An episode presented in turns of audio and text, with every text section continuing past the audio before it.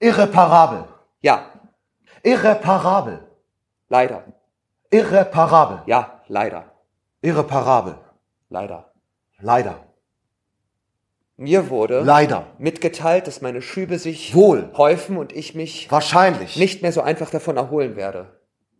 Dass ich mich an die Gehhilfe gewöhnen muss und bald auf einen Rollstuhl angewiesen sein werde. Theater und wir, der Schauspiel-Podcast des Theaters Vorpommern mit Anjo Czernig.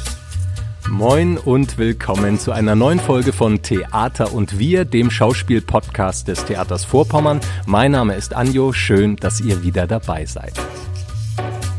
Icarus sitzt seit einem Unfall querschnittsgelähmt im Rollstuhl, ebenso wie Francis, der an multipler Sklerose erkrankt ist. Obwohl die beiden Außenseiter kaum unterschiedlicher sein könnten, werden sie während eines Reha-Aufenthalts beste Freunde und quatschen über alles, was einem in diesem Alter so beschäftigt, zum Beispiel Mädchen, Alkohol und Partys. Dann lernt der Sprücheklopfer Icarus ein Mädchen namens Jasmin kennen, verliebt sich in sie und kann damit zunächst gar nicht gut umgehen. Und auch die Freundschaft mit Francis wird auf eine harte Probe gestellt. Darum geht es in Irreparabel von Sergei Gössner. Das Stück sorgte in dieser Spielzeit für eine weitreichende Debatte in der deutschen Theaterlandschaft, denn noch bis vor kurzem hieß es anders, nämlich Mongos. Doch wie denkt jemand darüber, der selbst mit Krankheit und Einschränkung zu kämpfen hat? Kann ein Theaterstück die Lebensrealität von Betroffenen überhaupt widerspiegeln? Und was darf man, wenn es um Behinderungen oder Beeinträchtigungen geht, eigentlich sagen und was nicht? Kurz, was soll das ganze Theater? Darüber rede ich mit Jana Schulz. Sie ist Direktorin des Behindertenforums Greifswald im Haus der Begegnung, eine Organisation, die über 30 verschiedene Vereine und Selbsthilfegruppen beherbergt. Und sie sitzt selbst im Rollstuhl und ist multiple Sklerose-Patientin. Frau Schulz, was geht Ihnen durch den Kopf, wenn Sie das Wort Mongos hören? Durch den Kopf geht mir, dass Mongos ja ein Schimpfwort ist. Ein Schimpfwort für Menschen, die mit einem Gendefekt, also Trisomie 21, geboren sind. Ansonsten ist mir dieser Begriff eigentlich im Alltag noch nicht untergekommen. Mhm. Wir werden später noch auf diesen Begriff zurückkommen, weil er für einige Aufregung in der Theaterwelt gesorgt hat in jüngster Zeit. Jetzt würde ich gerne, dass wir uns einem etwas charmanteren Framing zuwenden. Sie zum Beispiel sprechen, wenn Sie von Ihrer MS-Erkrankung reden, oft von Ihrem zweiten Leben. Können Sie uns einmal erzählen, wie es zu diesem zweiten Leben gekommen ist? Was ist da passiert? Also vor dem zweiten Leben gibt es immer ein erstes Leben und mein erstes Leben war bestimmt durch eine angenehme Arbeit. Ich bin also Floristin im ersten Leben. Ich war verheiratet. Ich wollte einen Baum pflanzen, ein Haus bauen, Kinder bekommen. Und diese Welt brach zusammen, als ich im Alter von 27 Jahren plötzlich die Diagnose MS bekam. Ähm, ich wusste in dem Moment nicht, was das bedeutet. Das muss ich ganz ehrlich sagen. Und im Nachhinein war ich auch ein bisschen froh darüber, nicht gleich zu wissen, was auf mich zukommt. Aber es kam dann auch in großen Schritten. Die Diagnose oder, oder die Erkrankung war ja nun auch schon ein bisschen fortgeschritten und ich hatte eben auch schon sehr viele Ausfallerscheinungen, die sich dann nicht mehr so zurückbildeten. Und dann bin ich eigentlich in mein zweites Leben gestartet. Zuerst war es so, dass man natürlich sich damit auseinandersetzen muss, was auch nicht immer so ganz einfach war, ähm, weil man eben einen Rückschlag nach dem nächsten hatte. Aber irgendwann habe ich so bei mir gedacht, es muss da noch was anderes geben. Du bist jetzt erkrankt, das geht nicht wieder weg. Multiple Sklerose ist unheilbar und ja, du musst was aus deinem zweiten Leben machen. Und dann habe ich die Initiative ergriffen und war ganz erstaunt, äh, was man dann doch noch so fertig bekommt. Ähm, und bin dann eingestiegen in mein zweites Leben. Also das klingt für mich, als hätten Sie die Krankheit dann nach natürlich anfänglichen Schwierigkeiten als Chance gesehen für einfach Auf etwas. Neues. Auf alle Fälle. Ich Mhm. habe die Chance auch beim Wickel gepackt und wollte neu beginnen, ja. Sie haben es erwähnt, mit 27 Jahren steht man in der Blüte des Lebens, ist voller Pläne und dann schlägt diese Diagnose ein. Ich finde, da den Umschwung zu kriegen und zu sagen, dann ist das für mich eben ein Neuanfang, so nach dem Motto Never waste a good crisis, das ist schon ziemlich bewundernswert. Waren Sie schon immer so positiv eingestellt oder haben Sie erst durch die Erkrankung aus der Not eine Tugend gemacht? Naja, also wenn man, wenn man Leute fragt, die mich aus meinem ersten Leben kennen, Ja. Die können das immer gar nicht glauben. Denn in meinem ersten Leben war ich so eine kleine graue Maus. Also bloß nicht auffallen. Immer schön hinterm Ladentisch und bloß nicht au und bloß nicht die Klappe aufreißen. Okay. Das kam jetzt erst und ich bin manchmal selbst überrascht oder auch mein Umfeld ist überrascht, was was ich so zu leisten vermag. Also auch ich konnte früher vor der Klasse nicht gut Gedichte aufsagen oder habe mich nie in den Vordergrund gedrängelt. Das ist jetzt erst so rausgekommen und das ist eben so was ganz Positives. Das und ich möchte ja auch anderen Mut machen damit. Das ist ja auch so.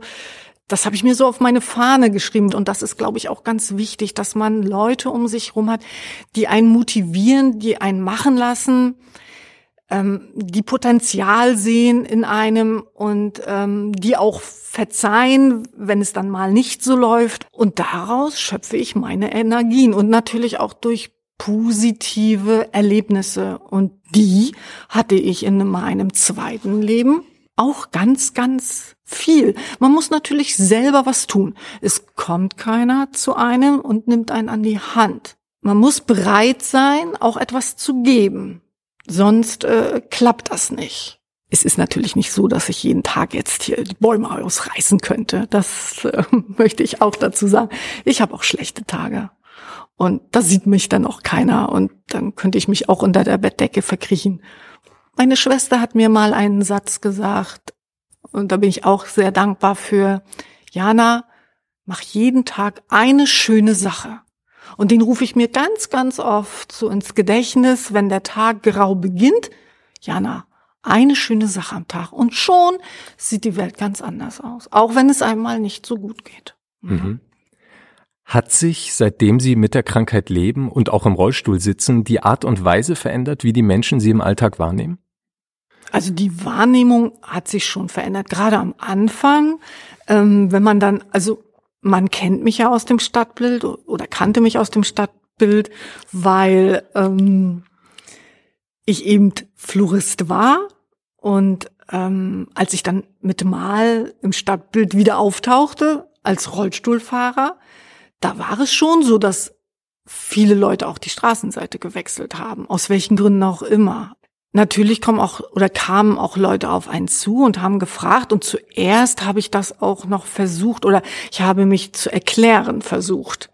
Aber das ist auch nicht immer gut gegangen, weil viele Leute sind auch verbinden MS mit was ganz anderem, ne? Also Muskelschwund und Glasknochenkrankheit. Also da kommen dann auch ganz viele Dinge zusammen, die man dann halt einfach erklären muss, dass es nicht so ist. Und wenn man dann erklärt, also ich habe mir abgewöhnt zu sagen, dass MS eine Erkrankung des zentralen Nervensystems ist, weil dann gehen die Augen hoch und aha, die hat jetzt was am Kopf. Also das ist dann auch wieder so ein Gänge, ist aber ja gar nicht so. Oder junge Leute, die im Rollstuhl sitzen, sind ja immer verunfallt. Das musste ich mir auch anhören. Na, zu schnell gefahren, was? Habe ich auch Okay. gehabt. Und das, ähm, da fühlte ich mich so in der Anfangszeit angegriffen und habe dann auch zugemacht und bin dann auch weggefahren Mhm. und wollte mich nicht mehr erklären. Aber das sind ganz, ganz wenige Begegnungen gewesen. Also ähm, letztendlich bin ich da positiv. Sie, sie, sie küsst mich, sie schraubt an mir rum, als wäre ich ein beschissener Volkswagen und, und, und ich werd spitz. Ich, ich, ich werd richtig, richtig spitz. Aber nix. Und das war so scheiße, das war so scheiße peinlich. Und, und dann kannst du dich mal wegrennen. Ich hätte einen Anfall vorgetäuscht. Das, Francis, ich bin doch kein Epileptiker. Das weiß sie doch nicht. Das war die Hölle. Wann seht ihr euch wieder? Was? Nie? Na, Francis, wozu denn auch, hä? Zum, zum Händchen halten? Scheiß Enten füttern im Park? Spieleabend machen? Jetzt haben Sie schon einen Punkt angesprochen, den ich wichtig finde, nämlich die Tatsache, dass man als Betroffener manchmal das Gefühl hat, sich entweder erklären oder rechtfertigen zu müssen, weil das ist etwas, was uns auch in dem Stück irreparabel begegnet. Äh, letztendlich geht es da auch um zwei Jugendliche, Icarus und Francis, die auf der Suche nach ihrer Identität sind. Und wie das bei uns Menschen so ist, wir bauen unsere Identität äh, auch darauf auf, wie wir von anderen gesehen werden. Und da kommt den beiden ihre Erkrankung in die Quere, eine MS-Erkrankung und eine Querschnittslähmung. Und gerade Icarus beginnt sich davor zu fürchten, was für ein Bild andere jetzt von ihm haben könnten, beziehungsweise was für ein Bild er glaubt, dass andere es von ihm haben. Hat das bei Ihnen auch eine Rolle gespielt? Ja, auf alle Fälle. Das hat auch eine Rolle gespielt. Ja, das kann ich so weil es ja vorher auch anders war. Man hatte ja von mir ein anderes Bild. Und nun mit Mal, ja, warum ist es denn jetzt so? Mhm. Wie denkt der Nächste von mir? Das ist eine zentrale Frage. Ja. Mhm. Und erstmal besetzt man das ja dann immer negativ, nicht positiv. Das Positive kommt erst, wenn man miteinander kommuniziert und sich dann halt einfach erklärt. Gibt es eigentlich, was den Umgang mit der Krankheit angeht, Ihrer Erfahrung nach Unterschiede zwischen Frauen und Männern? Ja. Oh. ja, Frauen sind agiler. Okay. Es betrifft erstmal viel mehr Frauen, was eben auch, ähm, warum das so ist, ist ja auch überhaupt nicht bekannt. Und meine Erfahrung ist, dass Frauen, also ich mache viel selbst, also erst betroffenen Gespräche. Ähm, Frauen kommen erstmal öfter, sind interessierter und öffnen sich ganz anders. Mhm. Männer sind sehr zurückhaltend. Ne? Erstmal das mit sich ausmachen und auch keinem, also viele, also ich kenne ja nur noch ein paar Männer mit MS, ähm, ist auch viel verheimlicht erstmal vor der Familie, vor dem, vom Arbeitgeber und, und, und. Und schwierig. Ich würde nun gerne noch einmal auf den ehemaligen Stücktitel von Irreparabel zurückkommen und Sie fragen, Gibt es ein Wort, das für Sie in Ihrer Situation dermaßen verletzend und beleidigend wäre, dass Sie es unter gar keinen Umständen als Name für ein Theaterstück verwenden würden? Ich wüsste jetzt erstmal kein. Man müsste jetzt den Autor fragen, warum er Mongo gewählt hat. Er, er wollte damit sicherlich etwas bezwecken. Da müsste man den Autor tatsächlich, was er wirklich damit bezwecken wollte es passt ja eigentlich nicht. Ich finde, irreparabel passt richtig gut, weil das, was die beiden haben, irreparabel ist. Ich meine, dass sich einige Gruppen angegriffen fühlen, also kann ich auch verstehen.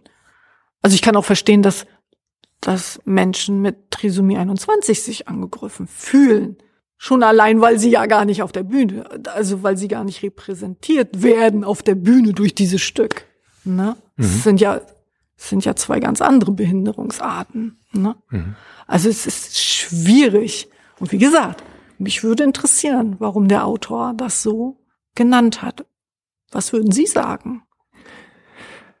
Ähm, also ich hatte nie die Gelegenheit, mit dem Autor direkt zu sprechen. Meine Vermutung ist, dass dieses Wort die Angst von Icarus vor einer Stigmatisierung widerspiegelt. Also das Wort taucht auch in dem Stück auf. Icarus meint, dass man ihn so wahrnehmen würde. Ähm, ich kann mir nicht vorstellen, dass dieser Titel als Provokation gemeint war, sondern eher, dass das Stück durch das, was da verhandelt wird, dieses Wort nebenbei entsorgt und zeigt, wie salopp gesagt bescheuert es ist, einen Menschen mit all seiner Komplexität und seinen Gefühlen so zu bezeichnen. Ähm, also das Stück hatte diesen Namen und kämpfte aber ganz bewusst dagegen an, meiner Meinung nach. Und dazu war man als Zuschauer mit eingeladen. Ähm, aber wie gesagt, das ist meine persönliche Interpretation und äh, das wäre tatsächlich sehr spannend, sich noch einmal mit dem Autor darüber zu unterhalten. Ja. Was mich noch interessieren würde, das Haus der Begegnung, das Sie leiten, ist ja eine Stätte, in der über 30 verschiedene äh, Selbsthilfegruppen, Verbände und Organisationen zusammenkommen. Gibt es da manchmal auch diese Art von Diskussion über korrekte Bezeichnung oder darüber, wie man sich denn selbst überhaupt auch nennen will? Wir haben ja quasi zwei Namen. Also es ist ja das Behindertenforum Haus der Begegnung e.V. Mhm. Und weil eben das Wort Behinderung, weil das eben so auf der Straße und weil es eben so einen negativen Touch hat, wurde bei uns wirklich angeregt oder es sollten sich oder wir wollten uns Gedanken darüber machen, dass wir uns umbenennen. Also, dass wir das Behindertenforum umbenennen. Aber man kennt das Behindertenforum so in Greifswald. Das ist ja 30 Jahre alt. Das ist so gewachsen. Und ähm, wir haben noch nichts Besseres oder was das, was dort passiert, ausdrückt. Ähm, wir haben noch keinen anderen Namen gefunden, dass e-, der eben eine, eine breite Mehrheit findet. Und wir sind das Behindertenforum.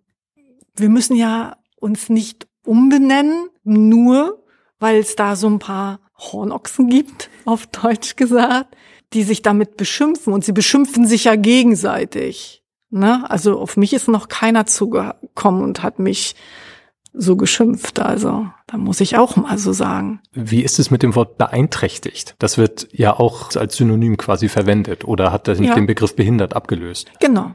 Und den finden wir recht gut. Mhm. Dann beeinträchtigt sind dann, dann wird die Summe derer wird größer dann sind wir nicht, wir Behinderten nur gemeint. Denn beeinträchtigt ist auch die Mutter mit Zwillingskinderwagen. Wenn sie in den Bus einsteigen will, dann hat sie auch Probleme, dann ist sie auch beeinträchtigt. Oder beeinträchtigt ist auch der, der eine Brille trägt. Und wie viele Leute tragen heutzutage eine, eine Brille oder Hörgeräte und, und, und. Also ähm, mhm. man ist beeinträchtigt. In welcher Weise auch immer. Und es ist ja so, ähm, man sieht ja auch nicht immer die Behinderung oder die Beeinträchtigung. Das finde ich auch ganz wichtig, dass man sich nicht, ich bin beeinträchtigt, ja, fertig. Egal, ich brauche mich nicht rechtfertigen dafür. Behindert sind immer die, wo man das sieht, ne? Also da gibt, wird dann auch immer noch ein großer Unterschied, finde ich, gemacht, ne?